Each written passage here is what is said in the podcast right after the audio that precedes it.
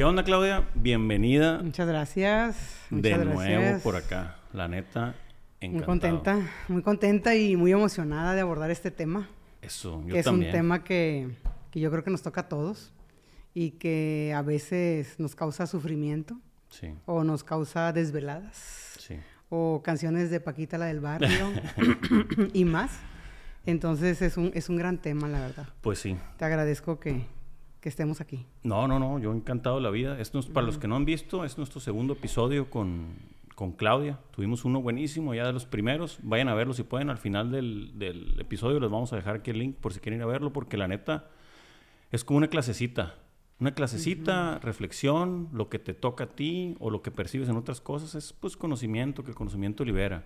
Y pues con esta introducción que dio Claudia, no les dé miedo, plebes, le vamos a pegar un tiro aprovechando que esto sale el 2, 2 de febrero o el 5 de febrero, ya veremos, pero sale en, en la mera época de este, Del 14. del 14 de febrero, que supuestamente es San Valentín, Así es. y pues todo se pone chilo, entonces hoy vamos a hablar de la pareja, de la pareja, del amor, de la relación en todas sus expresiones, sentimental, sexual, psicológica, tóxica, todas, todos los plebes juntos.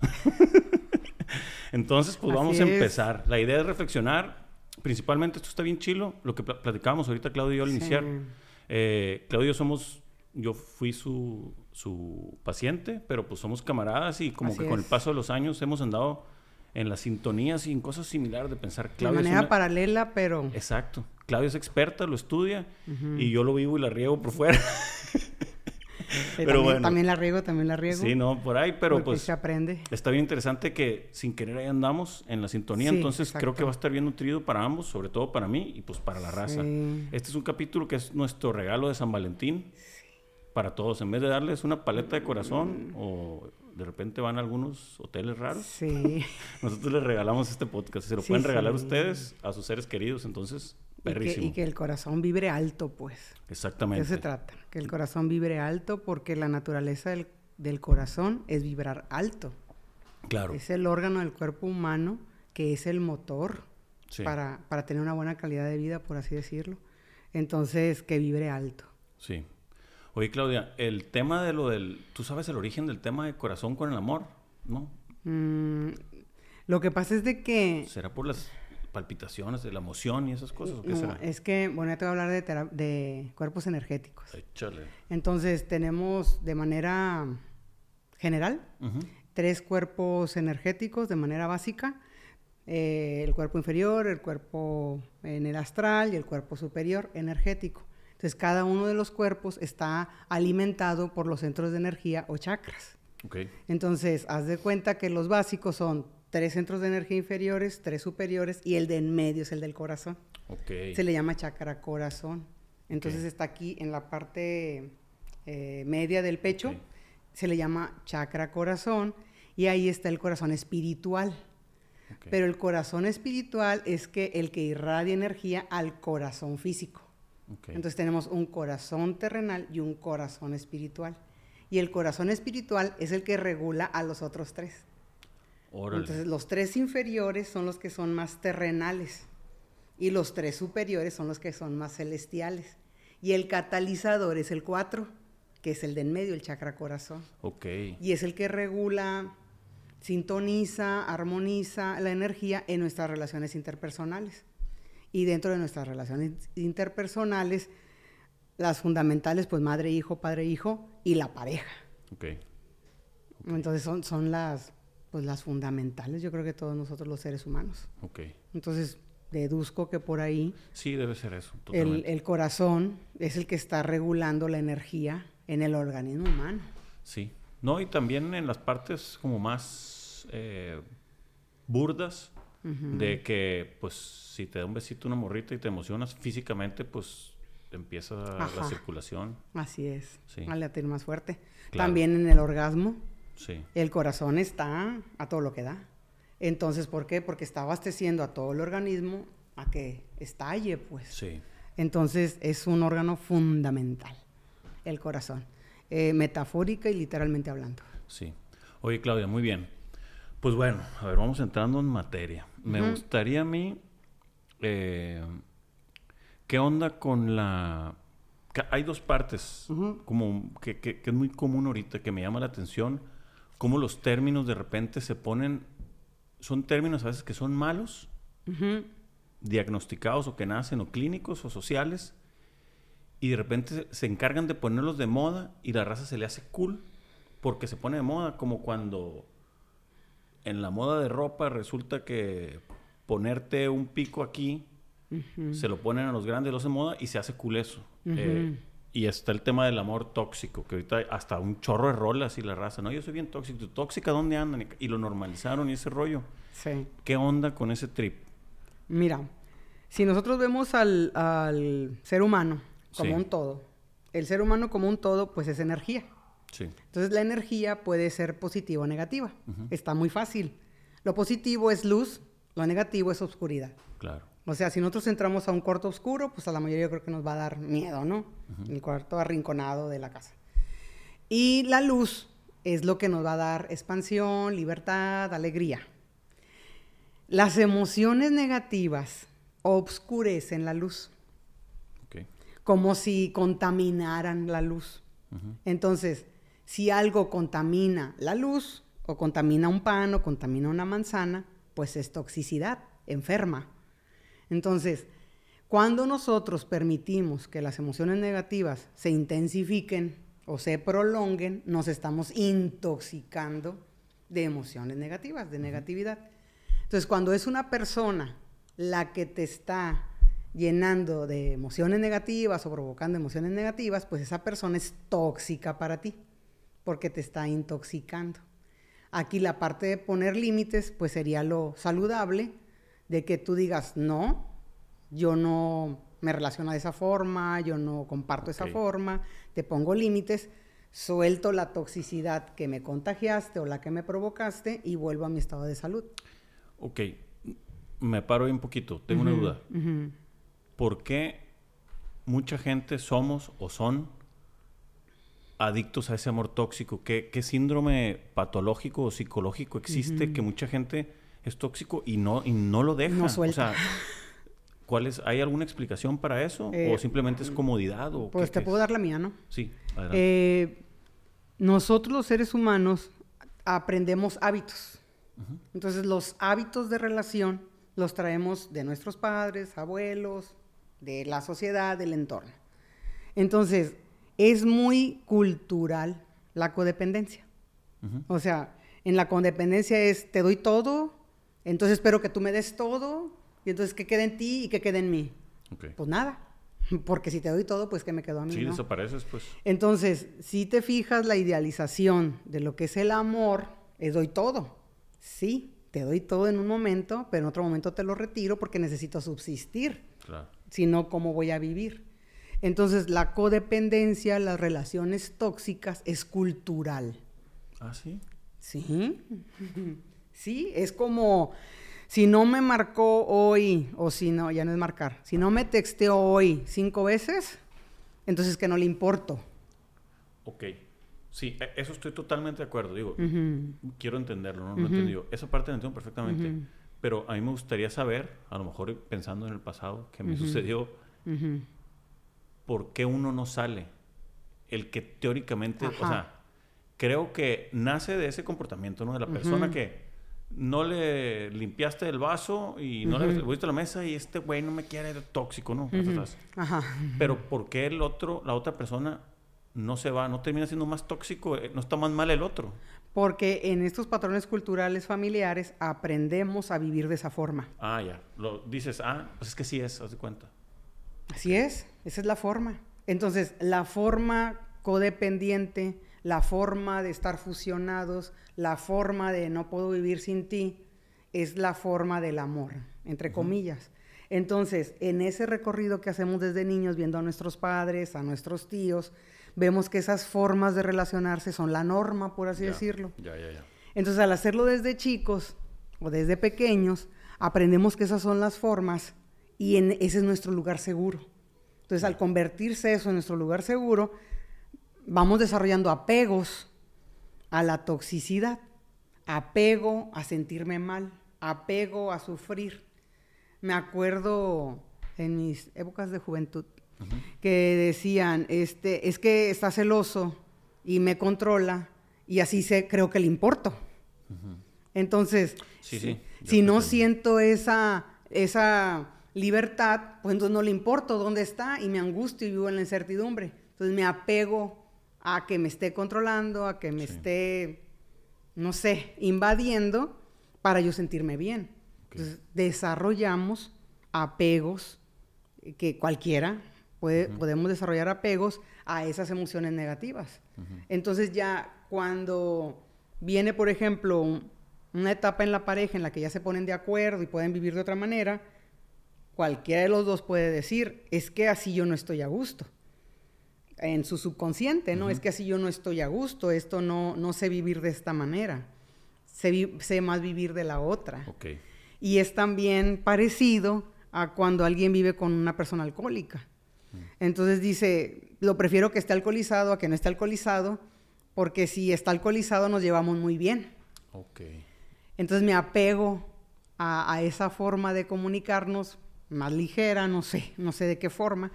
Y si está sano, me pone límites, o me, mm, si está sana, me pone límites y no la soporto. Sí, o no lo conoces. O lo desconozco, la desconozco. Sí. Entonces los apegos a, esos estados, que se convierten en estados, sí. Eh, sí son difíciles de romper. Ok. Sí, muchas veces eh, uno, digo, hablo por mí, a mí mejor en, algún momento me pasó. Dicen que uno siempre sabe que, tiene, ¿no? Sí. Eso está en chilo, los abuelos lo dicen mucho, ya sabes, pero pues uno necesita, anda buscando aprobación de lo que piensa. Sí. Pero sí es importante ahí, en esos casos, cuando uno, o sea, ¿qué recomiendas en los casos cuando tú ves en alguien muy apegado? O sea, sé que existe la asertividad para decir las cosas y muchas otras formas, pero intervenir, independientemente de la relación que tenga uno, a mí me ha tocado con algún amigo, amiga o lo que sea, que veo que esté una relación bien tóxica, ¿qué tan recomendable es intervenir uno como tercero? Sí, eh, depende de cómo intervengas, ¿no? Pero si lo haces de una manera respetuosa, como decir, oye, si vamos a ir, no sé, a escalar, no sé. Eh, si vamos a ir acá, ¿qué te parece si no va aquel o aquella? Para que vivamos de otra forma esta experiencia como amistad, como amigos. Quiero disfrutarte a ti. Ajá. Entonces, la persona, con tal de no enfrentar a su pareja, para decirle, fíjate que quiero pasar este rato con mis amigos. Sí. Eh, no sé, ver el sol el amanecer. Entonces la persona, si está acostumbrada a esos apegos, la pareja, puede decir, ¿y qué tiene de malo que vaya yo? Sí. Yo también puedo ir, o qué van a hacer que, no quieres que vaya. Entonces ahí la persona a lo mejor prefiere mentir para vivir esa experiencia en lugar de enfrentar y, poner el límite. ¿Sabes qué? Yo te quiero mucho, pero esta experiencia la quiero vivir yo. Como tú tendrás otras experiencias que quieres vivir tú. Sí, pues, no, hombre, qué bronco. O sea, nunca lo he observado así, pero imagínate que qué difícil tener que mentir para ser realmente tú. O sea, creo que esa, esa, es la una de las situaciones más de frecuencia más baja que puede existir. Sí. Sí. Porque pues ese no ser tú es el doble de esfuerzo de existir, pues. Sí. Entonces, es cero eficiencia, cero... Alegría. Cero alegría. Espontaneidad. Claro. ¿No? Se, se obscurece. Sí, totalmente. Se, se nubla. Y entonces ahí, pues ya pudiera ya luego, con el paso del tiempo, degenerar en una infidelidad o en un distanciamiento. Y ahí sí, ya cuando estamos con, con más tiempo, más compromiso, si vinieran hijos, entonces, algunas veces pasa eso, Alejandro. O sea, queremos tener un hijo para remediar lo que está ocurriendo. Sí. Entonces, a veces se da ese peso a ese hijo o a esa hija de nuestra relación. Y pues está pesado. Sí, totalmente. Sí, pues eh, es una forma de o mantener ocupado, distraer o, ver más allá, que una esperanza de decir, cuando esto pase, se van a arreglar las cosas, pero pues si no lo has vivido, nada lo puede comprobar, pues. No. Y como decíamos, si no, pues si no estás más o menos bien, pues cómo buscas que esté bien lo demás, pues. Sí. Siempre está medio claro. sí. Pero bueno, sí, ese tema de lo, de lo tóxico no, no lo había visto de esa perspectiva. Pero sí está fuerte. Y, y a mí, te repito, me, me, me llama la atención eso que de repente es medio cool ya ser tóxico porque se puso de moda, pues. Sí. Y a veces hasta se presume, ¿no? Sí, O sea, se presume y no se ve el fondo de la toxicidad. exacto. Y a veces pasa lo otro. Podemos tener a una persona narcisista que la persona que no lo es y es su pareja le empieza a poner límites y la persona narcisista puede decir no seas tóxica o no seas tóxico. Sí, Y la, la persona, si tiene baja autoestima, puede decir soy tóxico entonces, sí, porque le estoy provocando problemas por ponerle límites. sí. Entonces, ahí ya se distorsiona también en el otro polo lo que es la toxicidad. Ok. Y, y ahí yo creo que vamos a caer a, a esto de poner límites. O sea, el poner límites, yo les digo a, a las personas para las que trabajo, y me lo he dicho a mí misma, hay, un, hay una distancia de seguridad que es medio metro alrededor mío. En esa distancia de seguridad de medio metro no puede entrar ninguna otra persona, eh, psicológicamente hablando. Ok. Si a mí me gustan las naranjas, si a mí me gusta Brasil, si yo quiero dormir, son mis gustos, son mis necesidades, son, no sé, mis intenciones. Y si otra persona dice, por ejemplo, es que las naranjas tienen mucho azúcar y no es fitness, pues está bien, respeto que no sea fitness, pero a mí me gustan las naranjas. Y ese es mi límite. Sí, Pero cuando hay narcisismo o cuando hay fusión, la mente de la persona cree, nos tienen que ajustar las naranjas a los dos. claro. Porque tenemos que, lo primero que tenemos que hacer en la mañana es tomar jugo juntos. Sí, Entonces se van haciendo como fijaciones que, que pueden provocar problemas. Claro. Entonces la distancia de seguridad de medio metro de lo que es mi mundo y mi entorno, y en ciertas ocasiones lo voy a compartir contigo y soy feliz, pues a veces no ocurre. Porque creemos que el amor es estar así.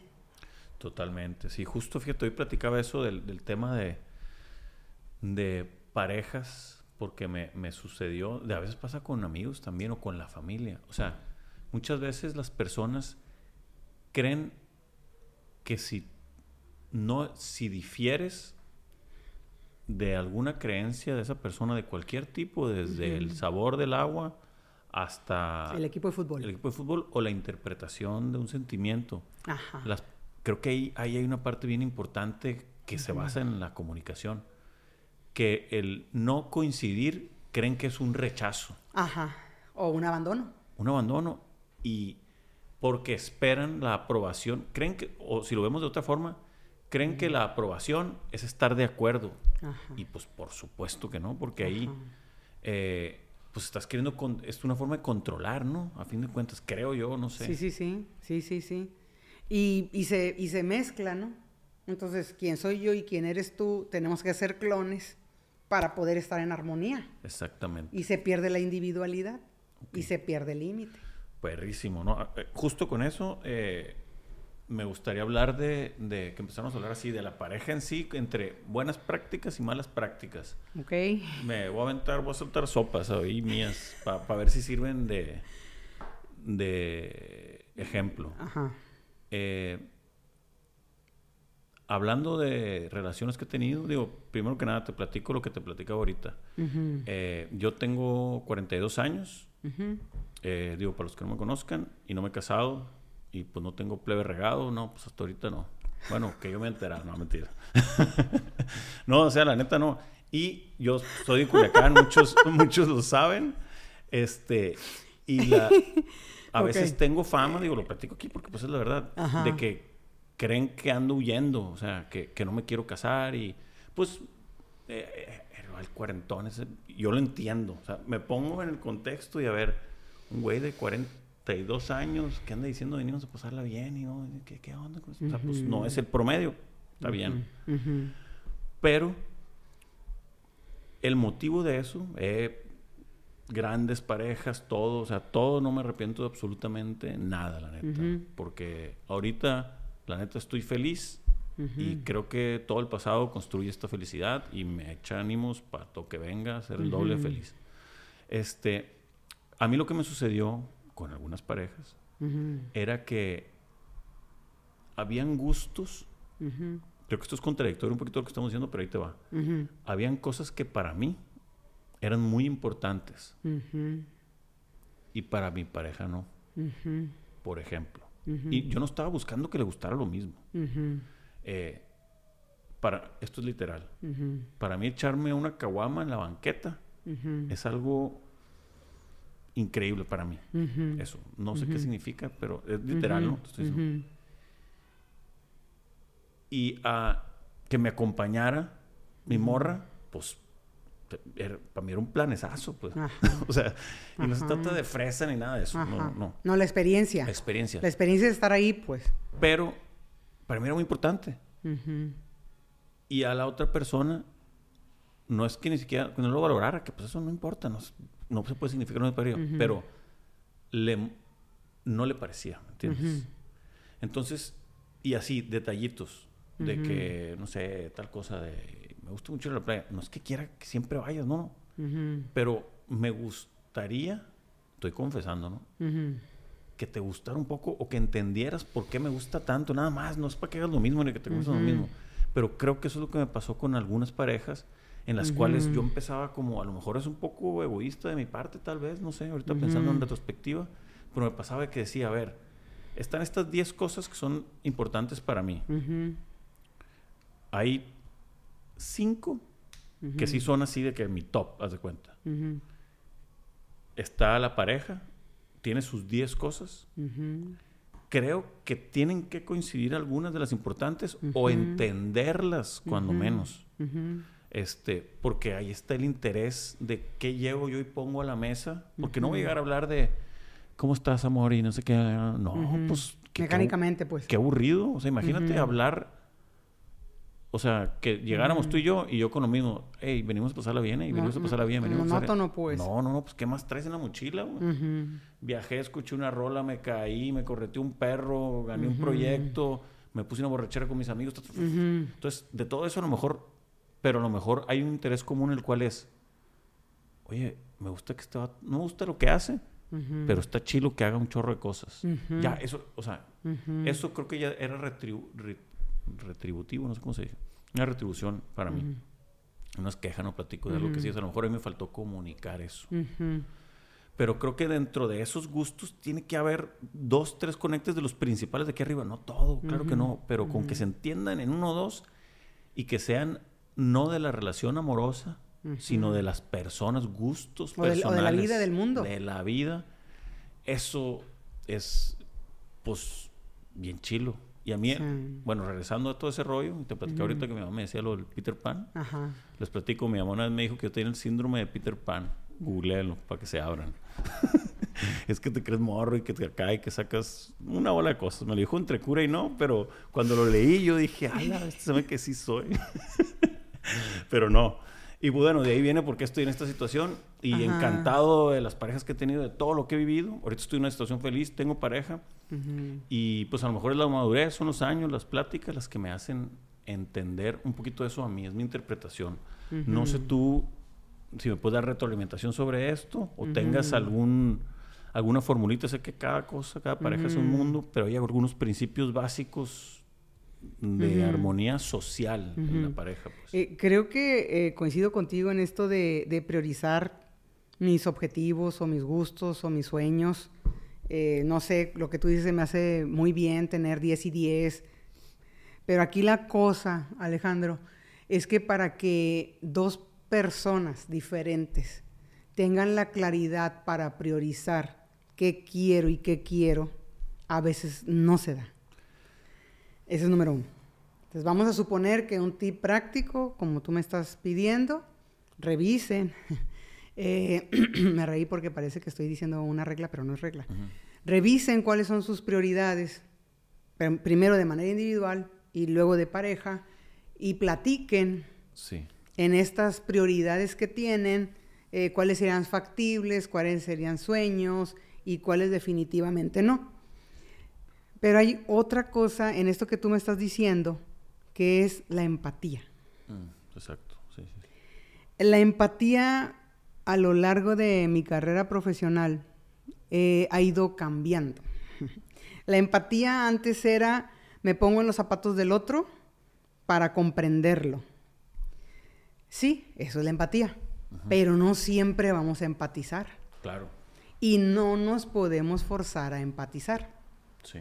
Sin embargo, si queremos tener una buena relación con la pareja, en esas 10 y 10, como tú dices, tiene que haber una empatía y una retroalimentación. Sí. Y ponerlo sobre la mesa. Eh, un, e- un ejemplo, a mí me gusta andar en moto, yo nunca andaría en una moto. Ok, de mis 10, tú andas en moto lo que tú sí. quieras, yo no puedo. Claro. Es una de mis 10. En otra, a, a mí me gusta mucho salir cada fin de semana con grupos de amigos. A mí sí me gusta. Ah, qué bueno, eso lo podemos hacer juntos, ¿no? Pero interactuarlo, hablarlo, exponerlo. Pero, ¿qué es lo que pasa también a veces? Eh, las personas, sabemos de personas de todo. Entonces hay personas que quisieran una tuya y una mía, una tuya y una mía Sí, como competencia. eh, estar contando. Mm, Como tú dices, se pierde la espontaneidad. O sea, no podemos ser tan rígidos y tan aferrados.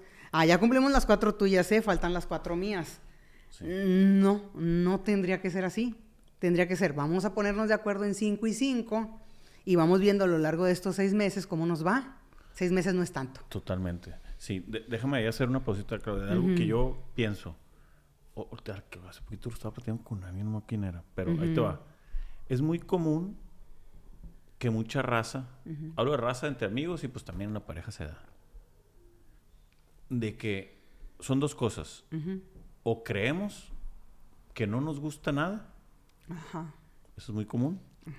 O crees que te gustan cosas que las estás agarrando porque ese es el protocolo, pues. Ajá. Entonces, si esas dos decisiones las metes al gusto de tu pareja, estás frito porque ninguna de las dos es. Y regresando, al, esto, es- yo lo hablo mucho esto cuando, cuando me invitan a dar charlas con morros. Les digo mucho porque es algo que yo experimenté. Ujú. Eh, yo de morro era bien, era muy Introvertido. introvertidillo acá. Ujú. Y bueno, lo viví a través de la vida. Pero bueno, eh, regresando. No es que no te guste nada, es que no te estás pegando el, no te estás pegando el tiro. O sea, el- la raza que dice, no, es que a mí no me gusta salir. No es cierto. Es que no has encontrado qué hacer. Algo que te mueva. Porque pues es como decir, pues no. O sea, yo entiendo que te guste la tranquilidad, pero puedes tener tranquilidad moviéndote o, Ujú. o no, no, no tengo ningún hobby, no me gusta ninguna pasión. No se trata de que juegues rugby. O sea, pues es que no, no te Descúbrela. descúbrete. Entonces, todo parte, hablando de lo de la pareja, de la chamba personal, pues, si no te pegas el tiro tú solo, la morrita, el morrito, el morrite, el que sea, es insostenible andarle queriendo agradar o tú decir, ah, voy a calar a ver si esto me gusta y esto me gusta, pues es que realmente no. Y la palabra me gusta no es agarrar la actividad, es irte al, pues, al trasfondo, sí, un poco complejo. Pero creo que ahí los psicólogos hacen un gran trabajo con eso. Este, entonces era eso, en, en cómo dentro de la, ya si nos regresamos a la pareja, de repente es, no, o eh, es que a mí no me gusta eso. A ver, ni siquiera lo has probado. O no sabes qué te gusta, qué gustos. O sea, ah, no me gusta ir a forum. Que está bien, pero ¿por qué te gusta eso? Ujú. O sea, como cuestionarse un poquito más Ajá. en las relaciones personales, De- ¿no? Detenerse más en la experiencia, pues. y a saber quién, qué te gusta adentro. Todos sabemos. O sea, lo- yo lo digo mucho en los ejercicios de creatividad. Le digo a la raza, pues yo me dedico a eso, ¿no? A lo mejor eso por eso me he hecho bueno en- para recibir carrilla, por la creatividad. Yo siempre he dicho, todos somos creativos, algunos más que otros. Pero el que no es creativo, todos tenemos ideas, los cerebros son los mismos, con diferentes atributos. Pero es porque todos tenemos ideas, pero hay unos que nos animamos a decirlas y otros que no. Los que nos animamos a decirlos, estamos pagando el, tu título de creativo. El pago se llama carreta, que te digan marihuano, loco, piratón o, o lo que sea. Estás dispuesto a que te emitan juicio. En cambio, si tú dices, no, yo, soy, yo, yo no soy creativo, ¿qué se te ocurrió? No, a mí nada. Yo siempre digo, cuando ejercicios con, con Arraso o con, con- o con compañeros de trabajo, estás pensando algo, le digo, ¿por qué no me lo dices? Siéntete de verdad, lo que sea. Aquí no hay juicio. Me puedes decir que tu idea del spot es un perro que está en misa y se comió una torta de cochinita y te voy a decir, güey, eso no tiene sentido. Pero expresa, pues. Entonces, ahí viene otra vez volviendo a la pareja lo del miedo al juicio de tu pareja. Pues, ¿qué va a pensar mi pareja si le digo lo que realmente me gusta? Ahí, eh, pues, yo te diría ahorita dos cosas, ¿no? Eh, cuando yo te digo, eh, planteense como pareja cinco y cinco cosas y váyanse dando la oportunidad en estos seis meses de cómo lo experimentan, ¿no? Cómo lo experimentan, te gusta, no te gusta. Muchas de las veces eh, queremos suprimir la experiencia. Queremos que nos garanticen. A mí me gusta tirarme en paracaídas. Entonces, garantízame que lo voy a disfrutar. Ah, ya, ya, ya. No se puede. Que garantice, su percepción, pues. Sí, no, no, no se puede. Eh, a mí me gusta la caguama en la banqueta. Garantízame que no va a pasar nadie y no me van a criticar y voy a disfrutar la cerveza. O sea, eh, en esto que, estamos, que nosotros nos proponemos como pareja, no puede haber una garantía futuro. Una garantía de resultado. No pues. hay, no hay. En la vida no hay garantía de resultado. Estamos en la incertidumbre siempre. Pero como te amo, o como quiero vivir contigo, pues vámonos dando seis meses para experimentar estas cinco cosas que tú quieres y cinco cosas que yo quiero. Y a ver qué sale, pues. Me aventuro a vivirlo. Entonces, y esto, como tú dices, no es aplicable nada más en la pareja.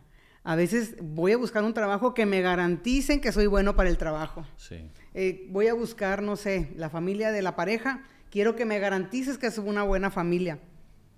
¿A, quién le garantizaron? Sí. Ya se vendería eso. no, no hay garantía. Sí. Entonces ahí la aventura de, pues a ver cómo nos va, no sé, en el motocross, en Altata pues no hay garantías, muchacho, a lo mejor te fracturas, pero yo te voy a acompañar en la fractura, algo así, pues. Entonces, una parte es esto de la, de date la oportunidad de vivir la experiencia.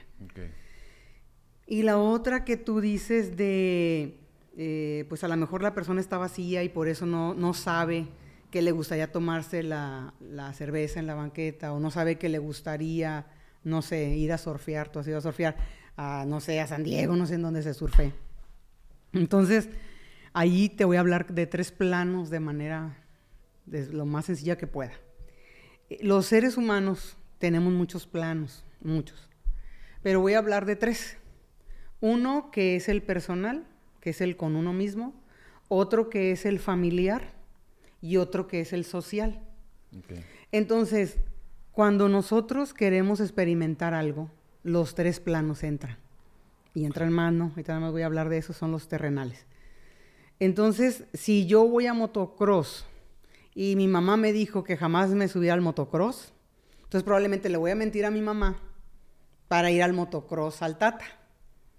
Entonces, el que uno tenga el valor de ir al motocross en Altata va a enfrentar esos tres planos. Okay.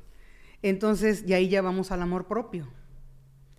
Si yo no tengo un suficiente amor propio, si yo no tengo una suficiente seguridad de que mi vida es mía, llevo las riendas de mi vida y vivo las consecuencias, entonces puedo irme al motocross, que nadie sepa, y si me fracturo, a ver qué invento. Y si mi pareja fue quien me llevó porque quería que yo experimentara, la pareja tiene la culpa y se hace un rollazo.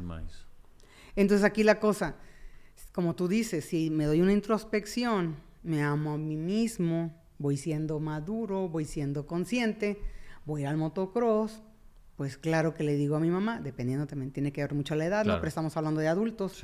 Entonces, y si la mamá dice, yo te dije que no sé qué y que no sé cuánto, mamá, respeto lo que tú me digas. Tienes razón. Sin embargo, fulanito, fulanita, quiere que lo viva y me quiero dar la oportunidad para que tú estés tranquila, te hablo en tres horas y te hablo en otras seis para que tú estés tranquila y verás que no pasa nada. Entonces ahí en los tres planos estoy sintonizando. Pero si yo en mi perspectiva de lo que es mi conciencia, como tú dices, no la tengo, olvídate de las garantías. Va a ser un relajo. Sí. Porque no estoy consciente de para dónde le estoy dando al carro. sabes, pues sí, sí. Entonces ahí cuando tú me dices que les decías a los muchachos, probablemente los muchachos todavía no saben que llevar las riendas de la vida es tener esa responsabilidad y esa conciencia de que todo tiene consecuencias. Pero como es lo que yo quiero elegir, pues lo vivo. Con esa responsabilidad. Y, no evadiendo los planos. Claro. Porque, por ejemplo, si el motocross eh, a mí me gusta y nunca voy y que vaya mi pareja sola porque le tengo miedo a mi mamá, ¿cómo va a estar la relación conmigo sí, mismo? No, no, todo torcido. Conmigo mismo, con mi mamá a lo mejor estoy muy bien, pero conmigo mismo no. Y en lo social, quién sabe. Sí. Entonces, en nuestras relaciones interpersonales estamos en, esas, en esos planos. Tres planos. Que dependiendo del carácter de cada quien, pues le puede dar prioridad a lo personal, o le puede dar prioridad a lo familiar, o le puede dar prioridad a lo social. Voy al motocross, como tú dijimos al inicio, porque está de moda. Y no sé si me gusta o si le gusta aquel, pero ahí vamos. Exactamente. Exactamente. y entonces ahí la aventura, pues se chorrea, si es que acaso, cancelado, cancelado, ¿verdad? Eh, se, fractura a alguien. Y entonces hay quien tiene la culpa, la sociedad, porque está de moda el motocross. Sí, totalmente. Sí, se, pierde, se desvirtúa el gozo. Oye, Claudia, me gustaría hacer una pequeña pausa. Yo hablo de repente muy fácil y no, no lo he logrado, ¿no? Pero eso de conocerse uno mismo y todo el rollo, pues yo, te digo, muchos años caídas, hay más o menos, hay medio, voy conociendo al, al, al chino original. Nos, tú como terapeuta, eh, ¿nos puedes dar algunos consejos o tips de cómo conocerte a ti mismo? La, te voy a decir la más fácil, que creo que les compartí en otro video. La respiración. Es la respiración. Esa es la más rápida y la más fácil. Puedo estar en Altata, puedo estar en San Diego, puedo estar en donde esté. Puedo estar en la banqueta con la cerveza. Si yo observo mi respiración, así nada más, cómo entra y cómo sale el aire, mi cuerpo se va a sintonizar, se va a equilibrar. Esos cuerpos energéticos que te dije hace mm. rato, el corazón físico y el espiritual, al observar la respiración, cinco respiraciones seguidas con conciencia, se alinea todo. Entonces, haz de cuenta que al alinearse todo, ya estoy consciente del presente. ¿Y surgen los pensamientos o los sentimientos correctos o qué? Mm, mm, no diría correctos, los que fluyen dentro de mí. los naturales, pues. Ajá, los espontáneos. Entonces, el estar en conciencia del presente, por ejemplo, yo veo a Hemingway ahí detrás de ti y yo creo que te comenté la vez pasada, yo leí por quién doblan las campanas cuando estaba adolescente. Y la, una parte de la historia, cuando rapan a una muchachita por la Revolución Española, a mí me dejó traumada. Entonces, ahorita que te estoy diciendo, siento que esto se tensa, que mis brazos se tensan de visualizar la figura esa de la niña rapada. ¿Por qué le rapan el pelo? ¿Qué les pasa? Que fue mi pensamiento, ¿no? Entonces, el observar la respiración me va metiendo en el contexto en el que estoy para experimentar lo que está ocurriendo. Entonces, es, es, la parte más rápida. Lo que seguiría de ahí es seguir observando. Por ejemplo, ahorita me están hormigueando los, las manos porque estoy hablando de una experiencia personal. No, estoy hablando de la biografía del Señor, estoy hablando de mí. Entonces, el, estar en esa experiencia, así como te la estoy diciendo de cortita, es conocerse a uno mismo. Claro. Y entonces ahí ya seguiría, ya depende de cada quien. Si te digo, ¿sabes qué, Alejandro? No puedo grabar el capítulo si está el Hemingway atrás, atrás de ti. Lo podemos mover, yo sé que te cae muy bien y que lo quieres, pero ¿qué te parece? O sea, te lo estoy diciendo abierta, pues. Entonces tú ya me dirías, Claudia, discúlpame, pero a ver cómo le hacemos, pero lo voy a dejar ahí, ¿cómo le hacemos? Movemos la silla para acá para que tú no lo veas y ya llegamos a acuerdos. Comunicación. Y, a límites. Claro. Entonces, ni estoy obligada a ver a Hemingway, ni estás obligado a quitarlo. Ok. Eso, está bien interesante, Claudia. Digo, no sé si me voy a desviar un poquito. Sí. Por ejemplo, poniendo ese ejemplo de Hemingway. eh, eh, tú te comentabas, es mi escritor favorito. Pues el vato tuvo una vida muy medio de terror y, muchas cosas. Terminó muy pegando. Intensa, Se terminó pegando un tiro el vato, ¿no? En un escopetazo ya cuando vivía en Cuba, ya más grandes son.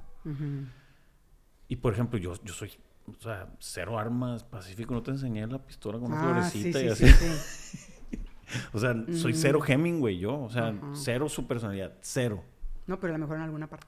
Pero en la parte de la bohemia, de ver los detalles, de él tiene una onda de, decía, escribe o comunica lo que sientes, él lo decía escribir, ya que no estés ahí, para que entre la nostalgia. Ah, caray. Era su rollo, para escribir. Y él así lo hizo. El libro de París era una... El de Cuando rompen las campanas, el París siempre fue después. Mm, Vivió en París un tiempo, tiene un, libro que se llama París era una fiesta, que está perrísimo, que es su época del jet set, donde juntó juntaba a Dalí con Picasso y él, él creaba las bohemias, era bueno para pistear y para juntar a la raza y pues era periodista, escritor. Okay. O sea, él le atribuyen que creaba la bohemia de las, de las inter...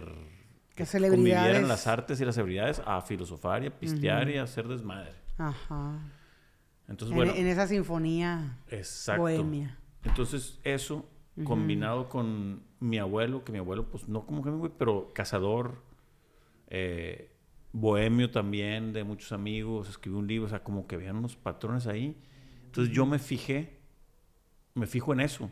Sé que el vato era un desgraciado, cometió delitos, medio traicionó en guerra, eh, pues con las morritas era un desmadre, se terminó pegando un tiro, influyó mucho en el comunismo, él, él culturizó a Fidel Castro. ¿Ah, sí? Sí, él llegó a Cuba y pues él era un vato viajado por todo el mundo, convivió con todas estas celebridades, leído, ya había ganado un Pulitzer. De mundo, pues. De mundo y llega con este güey y le pasa todo, lo convierte, le pasa esa parte que no tenía cultural. No es que él haya sido, pero bueno, muchas cosas hizo. Congenian ahí. Pero ahí fue como, lo que admiro mucho de él es esa su forma de escribir en los detalles y la bohemia. Y el que haya hecho todas esas cosas, pues. Entonces, regresando como un poquito al tema es que me llamó la atención ahorita que dijiste eso, Hemingway. Uno le presta atención a las cosas o que le reflejan o que te interesan, ¿no? Entonces eso llevándolo a lo de la pareja, es bien importante la perspectiva de las cosas. Hablabas ahorita de la frecuencia de la luz y de todo esto, pues. Y pues puede ser si, si tu morra, no, yo estoy hablando por mujer, por el tema, ¿no? Si tu morra eh, no te hizo el desayuno que te prometió, tú puedes pensar, mira, esta hija de la chingada, me está... Yo que sí. Tampoco es andar como tonto pensando en Disney todo el día, ¿no? Pero creo que ahí en la perspectiva de las cosas, pues tu perspectiva viene de lo que traes adentro, pues. Entonces, ¿cómo la forma de mejorar la perspectiva, pues creo que es con esas, con lo que comentas de pues, respirar, de estar más neutral para que no se sesgue tu decisión de la, de, sentimiento real que tienes. Entonces, digo, a lo mejor influye un poco, sorry. No, sí, creo que sí te entendí. Sí me entendiste. Pero bueno, es eso. O sí te Como el, la perspectiva de las cosas es bien importante. ¿Qué, ves de lo que hay? Mira, hace rato que estábamos, que estabas tú aquí acomodando este, las cámaras y las lámparas, los micrófonos. Eh, me conecté con el Hemingway y capté que él era muy sobrio para describir la realidad. y, esa sobriedad nos ayuda, yo creo que a muchos, a no dramatizar o sí, exagerar lo que es, como yo exageré lo de que le raparon el pelo a la niña. si, si fuera más sobria yo, pudiera decir, pues es parte de la guerra, este tipo de abusos, y se viven. La sobriedad, ¿no? Y se me hace parecida la sobriedad a la objetividad, que es lo que tú me estás preguntando. Cuando yo observo la respiración y me doy cuenta de cómo estoy y cómo experimento esto, pudiera llegar a la objetividad de percibir son cuadros que tiene Alejandro que hacen este lugar muy agradable. Esa es la objetividad. Hay cuadros. Y para mí es agradable el ambiente. Solo que Alejandro, ahí entran las emociones y las creencias. Si uno no trabaja con uno mismo, no va a llegar ni la sobriedad ni la objetividad. Porque yo puedo, si estoy en modo víctima, Puedo decir, te agarras de ¿cómo Alejandro no se le ocurre que yo leí ese libro y no quitó el Hemingway antes de que llegara? Sí, sí, sí. Y ya me molesté. Sí. Entonces, Ahí puedo estar consciente del presente, puedo estar consciente de mi creencia, pero mi expectativa me lleva a implícitamente exigirte en silencio que cambies algo que ni idea tienes. Sí, exactamente. Entonces, cuando tú dices esto de cómo podemos, qué puedo proponer para la perspectiva, eh, primero es respetarte, primerito. Observas tu respiración. Vuelvo a, estoy dando mi ejemplo para podérselos describir. Este, pues sí me mueve por quién doblan las campanas. Y esta parte de la niña que le rapan el pelo, pues sí me, me causa tristeza. Sin embargo, yo vengo aquí a hacer un podcast. Entonces, me apropio de mi emoción, me hago responsable de mi emoción y respeto tu escenario. Pero para llegar a eso necesitamos tener manejo emocional. Claro. Sí, sí, sí. Porque si yo soy objetiva, pero digo, ay Claudia, ¿con qué andas? ¿Con qué raparon a la muchachita? Y Alejandro, ¿qué le iba a importar eso? O sea, ahí estoy denostando mi propia emoción. Sí, sí, sí. Por la objetividad. Entonces, en el amor propio es experimento, me doy cuenta. vivirlo, pues sentirlo. Lo vivo, vivo eso de que pasa con esa escena en la, en la novela, me hago cargo y me preparo para estar contigo. Claro. ¿Sí me explico? Sí, no, es un gran ejemplo. Si lo llevamos al tema de pareja, es algo que se vive, pues, todos los días. Entonces, esta práctica de conocerte, de respetarte, sería prioritario y luego ya vivir la experiencia de ponerlo en la mesa y a ver cómo le hacemos. Si, somos pareja, pues. Sí. Eh, y con el respeto, ¿por qué pasa mucho, gracias a Dios, que cuando me, me doy mi espacio y me respeto, voy respetando el tuyo? Sí, automáticamente, pues. Sí. Voy respetando el tuyo. Entonces voy respetando que tú tienes otros recuerdos para con él que te hacen sentir bien y que probablemente te ayudan a ser sobrio. Y a lo mejor para ti el ser sobrio en ciertas circunstancias te ayuda para aterrizarte y para tener esa perspectiva. Claro. No, sé si me di a entender. Sí, sí, perfectamente. Sí, sí. ¿Sí? Sí, sí, Entonces, eh, cuando hay vacíos en la persona, eh, cualquiera de las personas de la pareja, y no tienen ese amor propio, entonces puede la persona caer en complacencias, que es lo que tú decías hace rato. Entonces yo no tengo ese amor propio y como estoy idealizado el, amor y el romanticismo, te complazco en todo lo que tú quieres, hasta que muy probablemente la persona se va a hartar y se va a cansar de que le hacen todo fácil y siente como una carga a la, que está, a la persona que está complaciendo. Entonces, sí creo, al igual que tú, que el cuestionarnos, que el revisarlos, que el ver por dónde le doy, el tener esa empatía, el tener esa objetividad, es fundamental para una relación de pareja sana. Buenísimo. Afortunadamente, este, si tenemos una buena intención, si tenemos una proactividad, si tenemos, no sé, el ser propositivos, puede que no estemos tan saludables en la relación, pero ya con la voluntad, la proactividad, lo propositivo, podemos decir, ¿sabes qué? Me duele esto. Este, no lo sé manejar. Y con el respeto a la pareja, oye, pues medio lo entiendo, pero mi mamá no quiere que vayamos allá y ahorita el, la diabetes, estoy inventando. No le quiero dar esto. No, pues te entiendo, pero ¿qué otra cosa podemos hacer? Exactamente. Sí, la actitud, pues. Y lo propositivo. Esto no se puede, esto sí que es lo que tú, yo creo hace rato decías que era la creatividad. O sea, esto no, pero esto sí, y esto también, y esto también. Pero pues para lograr eso, pues tengo que tener esa apertura. Claro. Esa apertura y esas ganas de estar contigo en esa experiencia. Sí, sí. Porque se supone que para eso estamos queriendo ser pareja. Sí. ¿Verdad? O sea, quiero experimentar con la persona esto que a mí me gusta. Sí. Totalmente de acuerdo. Es que eso creo que eh, entra directamente a la parte de, digo, aprovechando el mes, por digo, algo tenía de bueno San Valentín, este inventado, que es amor y amistad. O sea, la raza separa a veces, digo, el amor de la amistad. Sí. Y sí. pues en base a lo que dices y, lo que pienso, este, creo que los valores que tiene la amistad son, o sea, meter a la amistad al juego de la pareja. O sea, ah, ¿qué son ustedes? Son así se, así se pregunta en la sociedad. ¿Son amigos o son novios? Y es de que, a ver, o sea, entonces, ¿qué un novio qué es? ¿Cuál es la definición de... De, novio. De novio o de pareja. Creo que el sustento, no sé qué opinas tú, Claudia, de la pareja basada en los fundamentos de la amistad, pues es... Creo que es una gran ventaja, no sé, no sé cómo... Haz de cuenta que, en mi punto de vista, eh, yo tengo 56 años y tengo 32 años de matrimonio.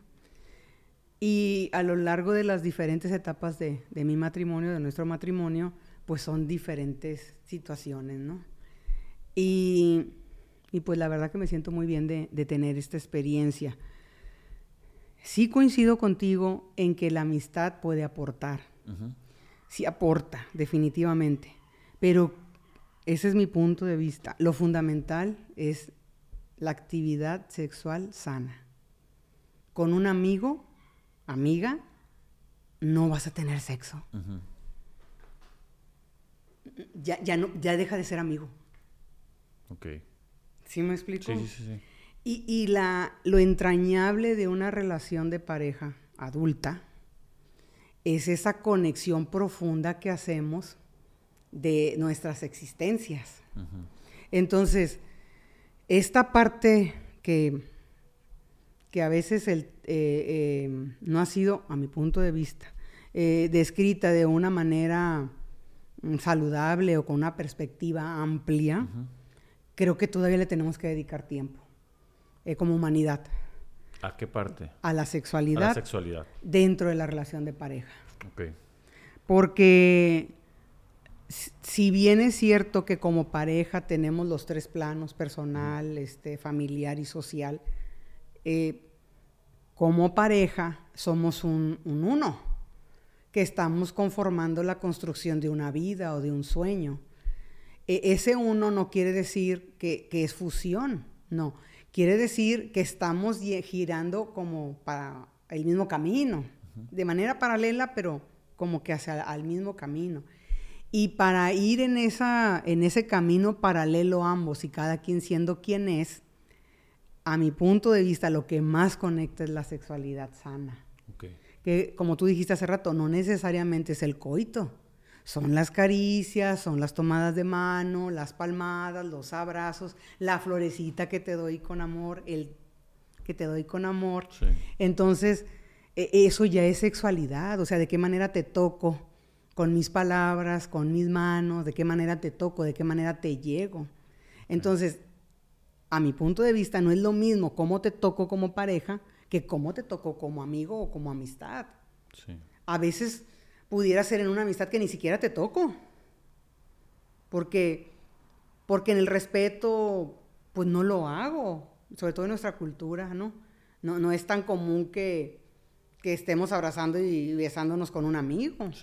Ya no es amigo.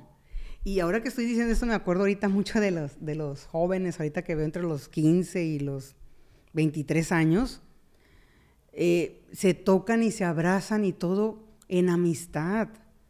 Y ahí vuelvo a la conciencia del presente y a mi experiencia físico-corporal. Si alguien, desde niño sabemos cuando alguien nos está tocando con con placer sexual y cuando alguien nos está tocando con cariño solidario, fraternal, es muy diferente. Y como tú dijiste hace rato, lo sabemos. Entonces, si los adolescentes quieren tocarse con un, con un modo de caricia que, que no es fraternal, pues claro que hay ahí una, una deslealtad o una infidelidad hacia mi pareja formal porque mi pareja formal o a la que le, con la que tengo un compromiso, no le va a agradar ver que, la caricia no es fraternal. Estoy lastimando. Entonces, en esa libertad, no es libertad. La libertad es cuando soy maduro y veo la consecuencia de mi acto. Como el, ejemplo que puse hace rato del motocross. Si me voy y miento, ¿qué libertad? Sí. ¿Qué libertad si en la consecuencia me voy a tener que enredar para decir la verdad? Eso no es libertad. Eso es enredo. Entonces, en la libertad solo se da cuando actúo de manera madura. Eh, a mi amiga, ¿sabes qué? Somos amigas, pero esto que estoy haciendo, yo no lo siento fraternal, discúlpame. Y si fulanito o fulanita me viera haciendo esto contigo, le dolería. Y yo no lo quiero lastimar, yo no la quiero lastimar. No sé si me voy a entender. Sí, perfectamente. La forma en la que te tocan, uno siempre, siempre sabe. De repente, pues, decide no comentarlo o evadirlo. Y ya nos estábamos brincando un poquito el tema de que a veces se convierte en una infidelidad. Soy fuerte el nombre, pero es por esa evasión de definir o de aceptar cómo fueron hechas las cosas y uno se las cree para justificarse con otra persona, ¿no? Por así ahí es, así es, así es. Mm. Así es. Mm. y, se dispersa el asunto, ¿no? Claro, sí, sí. Y lo malo es que cuando algo se dispersa o se diluye, que es importante, y no se concreta, no se aterriza, eh, se presta para, para, para comunicación implícita que luego va en contra de la salud de la pareja. Totalmente, sí, sí. Muy bien, Claudia. A ver, vamos a ver, pegarle aquí un poquito a la sexualidad. Que se ponga más Acapulco. Este, eh, a ver, hay un tema, voy a hablar de temas que a lo mejor en algún momento me pasaron, otros que escucho mucho, que sé que son broncas, que hay mucho el, el, para ver las formas como de resolverlos, o que tú en base a tu experiencia, personas que has tratado eso. Okay. Uno está, hablamos de la importancia de la sexualidad, si estamos hablando de la importancia de la sexualidad es porque a veces está ausente, ¿no? o es mala. O es mala. Exactamente. Entonces vamos viendo esos temas. Vamos viendo el que no hay tanta sexualidad. Los principales motivos yo te podía decir algunos que he escuchado o algo que en algún momento me han sucedido, pero si tú tienes algunos, vamos diciendo uno y uno y vamos platicando de eso. Uno, y uno. Ahí te va el primero, ahí te bailas. Eh, que se involucra, que eso está interesante, el que no andas, traes una bronca con un... X. X. Circunstancia. Pasó algo, es más, no te hizo algo. Problemas. Hasta si con los niños, eso lo he escuchado que no, que no le dijiste tú, no sé qué, están embroncados y le echaste la culpa a papá o a la mamá tal, y resulta que... Que hay diferencias. Hay diferencias y eso hace que no tengan relaciones sexuales. Así es. Entonces, ahí, yo entiendo ese punto. Y hay dos vertientes. Uno es que diga, no tengo relaciones sexuales para que se chingue. Ajá, el castigo. De ambas partes el castigo. Y el otro está en el que tu chispa sexual no se prenda porque tú te sientes herido. O te sientes algo, o sea, dices, no, o sea, no se me antoja, porque ahorita es medio mi enemigo, como dicen. Entonces, ahí que, o sea, ¿cómo procede para poder que existiera algún tipo de bálsamo mental o emocional para bajar eso? O que, en base a tu experiencia, ¿qué nos puedes platicar? Pues, número uno es responsabilizarme de que esa emoción es mía. O sea, si yo estoy en amistad con mi pareja o yo estoy en amistad con mi pareja, eso es mío, no es de mi pareja. ¿Por qué es mío? Porque el que está experimentando esas emociones y esos pensamientos soy yo. Lo pudo haber detonado la pareja, lo pudo haber provocado la pareja, pero son míos porque están en mí. Claro. Entonces, lo primero es responsabilizarme. Y eso, primero, me responsabilizo. Ya que me responsabilizo, tengo que tener un momento de soledad. O voy a caminar, o tengo mi, esquina personal, algo. mi momento en donde no voy a tener interrupción. Eh, me pongo en ese espacio personal. La primera, estoy conmigo y me expreso. Lo que dije hace rato, no de prioridad. No, pues es que estoy molesto. Pasa mucho cuando tenemos hijos adolescentes. Bueno, y también los de, los de preescolar. Pero bueno hijos adolescentes, entonces yo le dije que no saliera en la semana y el adolescente vivo va y le pide permiso y él sí le da permiso o ella sí le da permiso. Me estás contradiciendo. Entonces ahí, a ver, ¿qué me pasa a mí? Eh, no, pues tengo razón porque me contradijo, me desahogo, me expreso en soledad. Es, es importante que sea en soledad. Y ya lo suelto, ahí ya aclaro mi mente. Y ya me responsabilizo otra vez. A ver, Claudia, ¿cómo estás poniendo límites respecto a la educación de los hijos? ¿Lo has hablado? ¿Lo has platicado? ¿Lo has puesto en la mesa? No, no lo he puesto. Pues ponlo. Ponlo. Resuélvelo. Entonces, eso, es, eso tendría que ser de manera paralela a lo que es el ejercicio de la relación sexual. Sí. Porque si yo interrumpo, ese es mi punto de vista, como profesional y como persona. Si yo interrumpo mi relación sexual por mi estado emotivo, que no estoy hablando de depresión, ese es otro, otro punto diferente, por mi estado emocional respecto a la pareja, y eso se prolonga, ya va a haber distanciamiento. Ya, totalmente, sí, sí. Sexual y emocional. Entonces tendríamos que poder poner un tiempo fuera. ¿Sabes qué? No he, no no he logrado reconciliar esto que tenemos con, con Jimena, que está en segundo de secundaria, pero independientemente de eso, dame tiempo para solucionarlo, pero pues vamos a tomarnos un vinito tinto y vamos viendo cómo estamos nosotros. Porque una cosa es, somos padres de Jimena y otra cosa es, somos pareja. Sí, muy bien. Ok, uh, se me vinieron a la mente dos cosas que están interesantes. Eh, uno, una está maníaca y la otra no. ¿Cuál prefieres, prefieres, primero, la maníaca o la no maníaca? La maníaca. Eso. la maníaca. Eres de las mías, claro. Ahí te va. ¿Qué fenómeno psicológico hay o algo, si nos puedes explicar? El, el perdón en la pareja o la reconciliación enciende el cotorreo. ¿Sí me entiendes? Sí, claro que, sí te entiendo. Y, y, tú puedes estar de que ni te reacciones a maíz. y, o te sobre o te sobre reacciona. Sí, pero no, me refiero, ese es tu estado, que algo te pasó, te has enredado, ah, lo que sea. ok.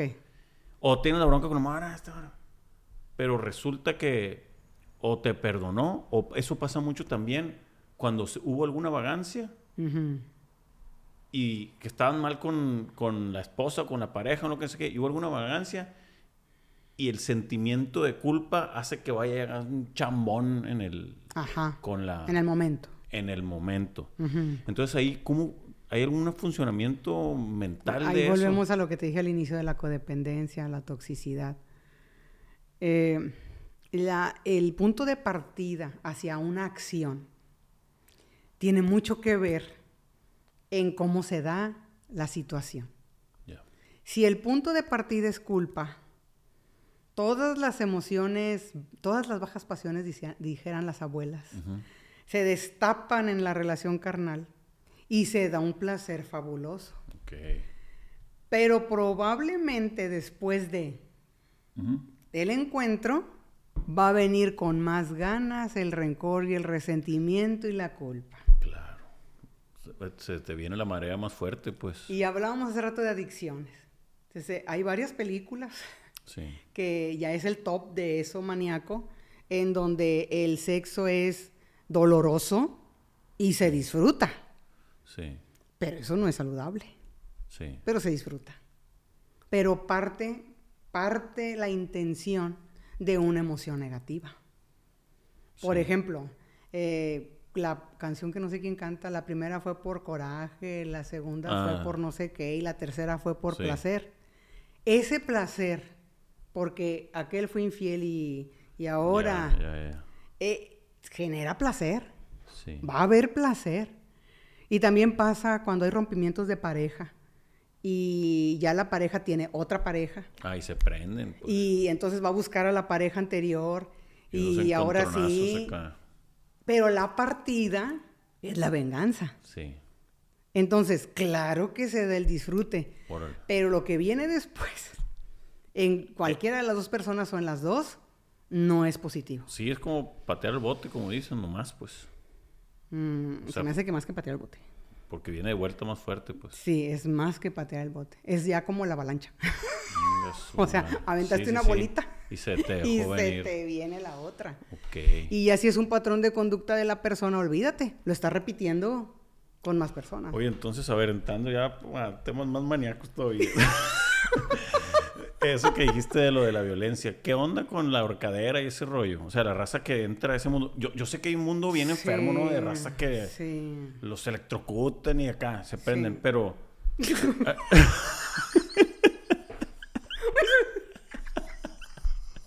Ok. Fíjate, enseño un Ok, video. ya. Ah, no. Ya. No.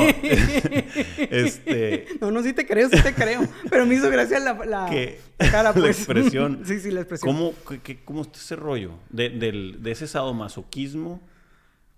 ¿Hay Mira. algún...? Mira, yo no critico ni juzgo, Sí, ¿no? sí, sí. Yo, yo, voy a, yo voy a decir lo que yo considero que ocurre. Hablábamos hace rato de vacíos y hablábamos hace rato de falta de empatía.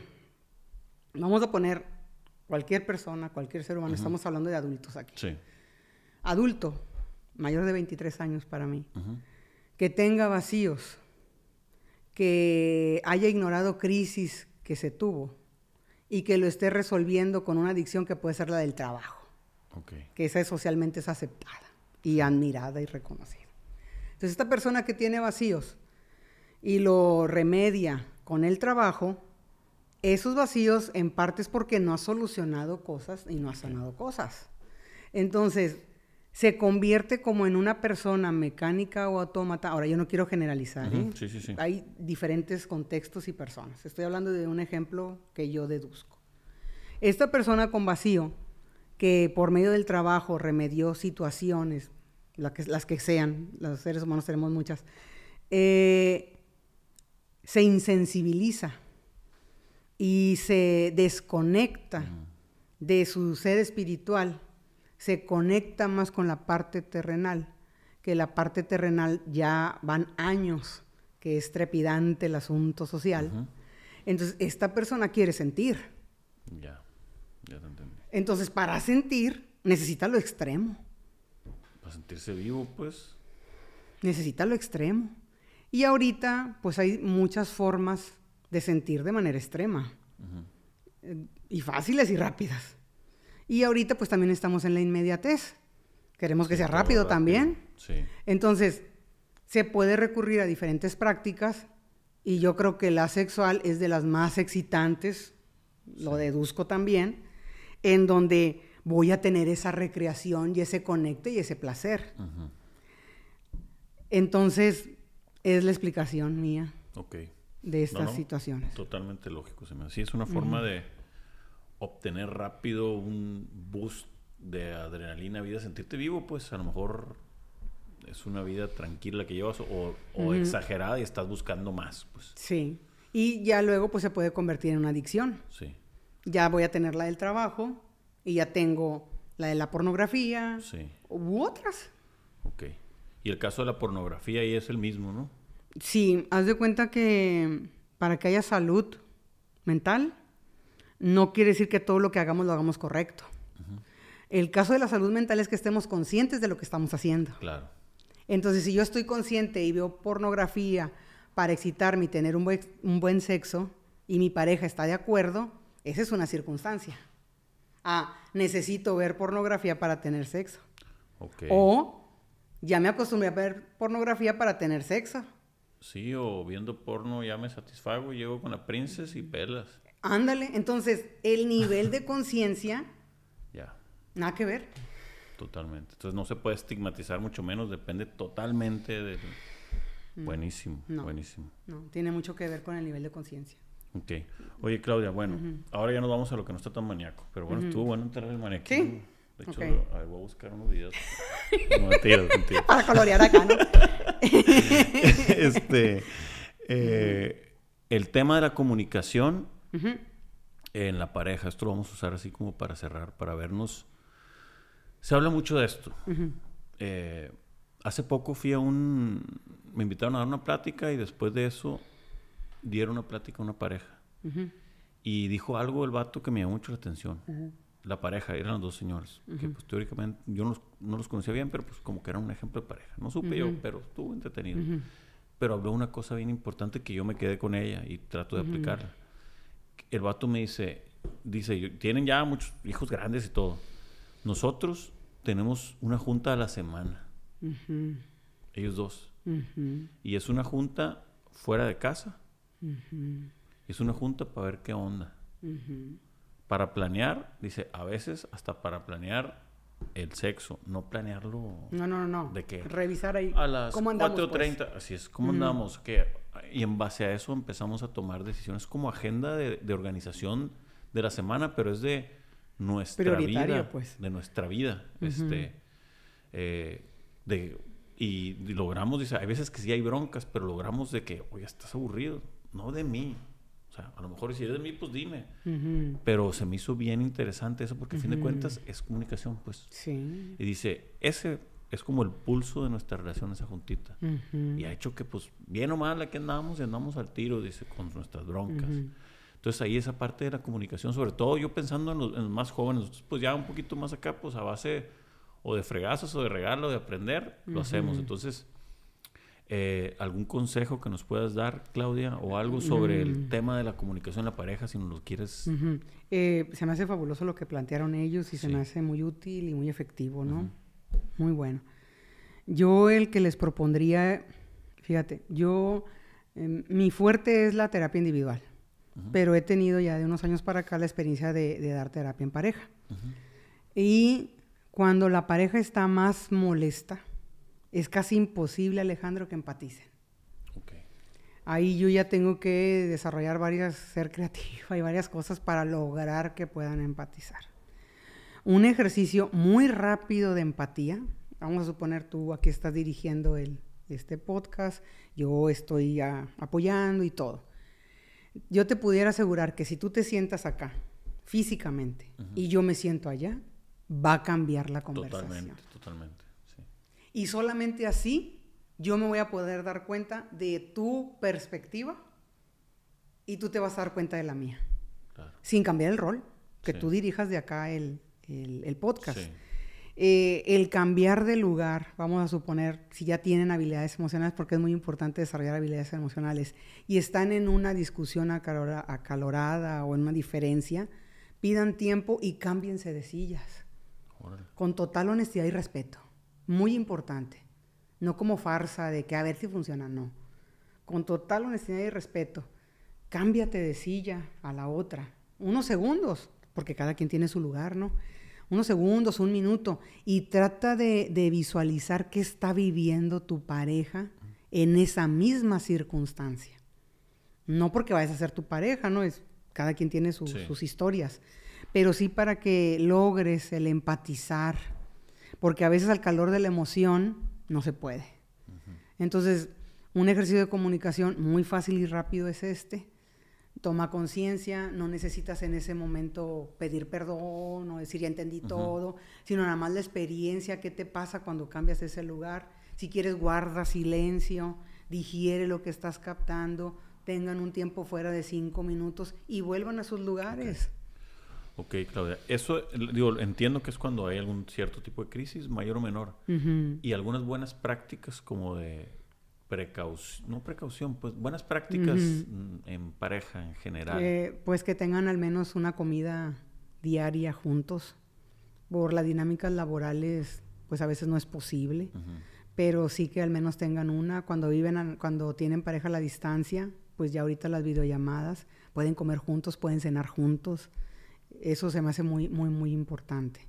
Porque solamente en la cotidianidad es cuando vamos viendo qué te pasa, qué te ocurre, y no solamente hasta que ya llega el momento de vernos, Claro. ya platicar de todo, ¿no? Sí. Eh, esa sería una buena práctica también. Ok. Otra buena práctica, que ahí ya depende de, de las creencias de cada quien, es compartir la espiritualidad sana.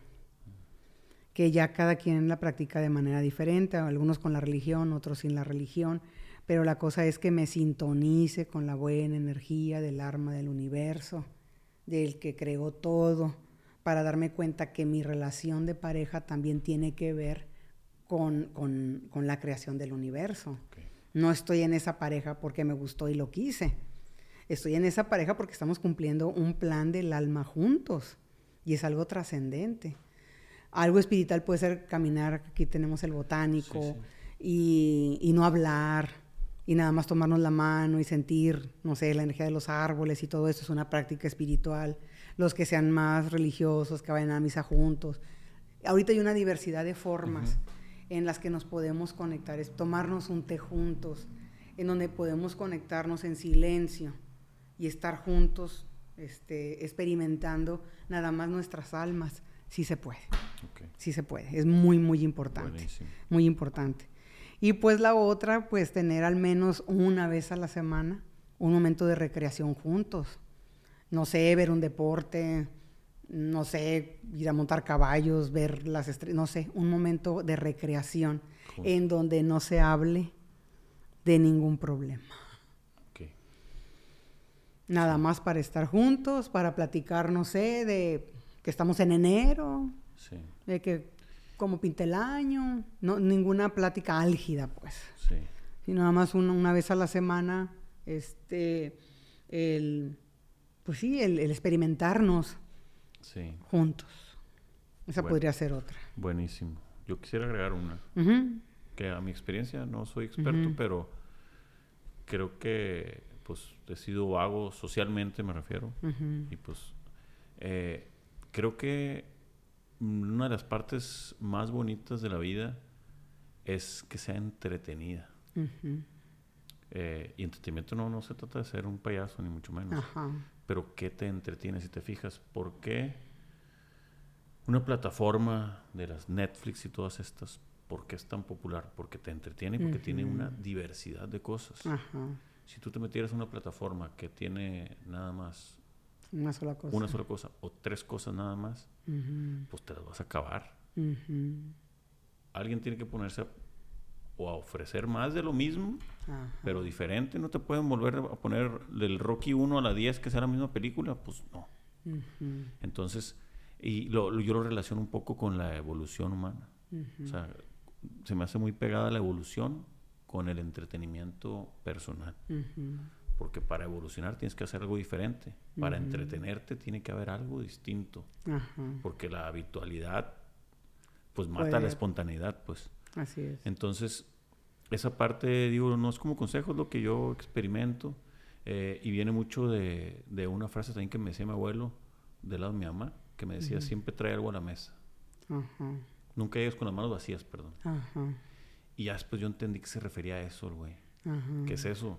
Llegar con la mano así es, pues trae algo. Sí. Entonces, si te fijas, si uno se pone la premisa de nunca llegar con las manos vacías, ¿qué tiene que hacer uno para no llegar con las manos vacías? Es haber hecho algo diferente. Haber buscado, encontrado algo fuera. Curiosidad, la de los niños. O sea, tantito. Entonces, en pareja, pues esos momentos recreativos que dices, qué interesante que llegues tú y que te platique algo y diferente. la, la, pareja. Sí. O el amigo. O, si nos ponemos de acuerdo. Si, nos fijamos, checa ese amigo que te cae muy bien. A lo mejor no es tu mejor amigo, pero que te cae muy bien. Casi siempre. Cosas nuevas. Claro, es que hace cosas nuevas. Y no es, me tiré un bollo. No, es, ¿sabes qué? Leí otro libro. Ahí te va, chécate esto. O entonces, creo que eso de como cambiar lo habitual, el entretenimiento, creo que es un ingrediente bien bonito. Sí. Empezando por uno mismo, ¿no? Sé que las rutinas son muy buenas, pues, pero creo que apagan una parte de nosotros para mí. Ajá, ajá. Este, entonces yo eso, si tuviera que aportar algo, sería el mantener el entretenimiento. Y el entretenimiento son cosas sencillitas, como tú lo decías. Es como cambiar la silla, es entretenido. Que hiciste algo diferente, es pues en todo. Y pues andar ahí, acordarnos de los niños, de la espontaneidad, de la magia, de lo despreocupado, de asombrarte, el asombro es bien bonito. Sí, sí. No andar como tonto, pues, pero decir, ah, órale, entender que está pasando algo, pues. Sí, esa renovación. Exacto. O esa energía nueva que pueda mover para bien. Exacto. Que la dinámica de pareja. Evolución. Entonces, para mí, evolución, si le metes el entretenimiento, va a ser una evolución para bien o divertida, porque pues el cerebro está más pilas y los sentimientos también. Sí. Y pues eso. Sí, ¿no? Totalmente de acuerdo.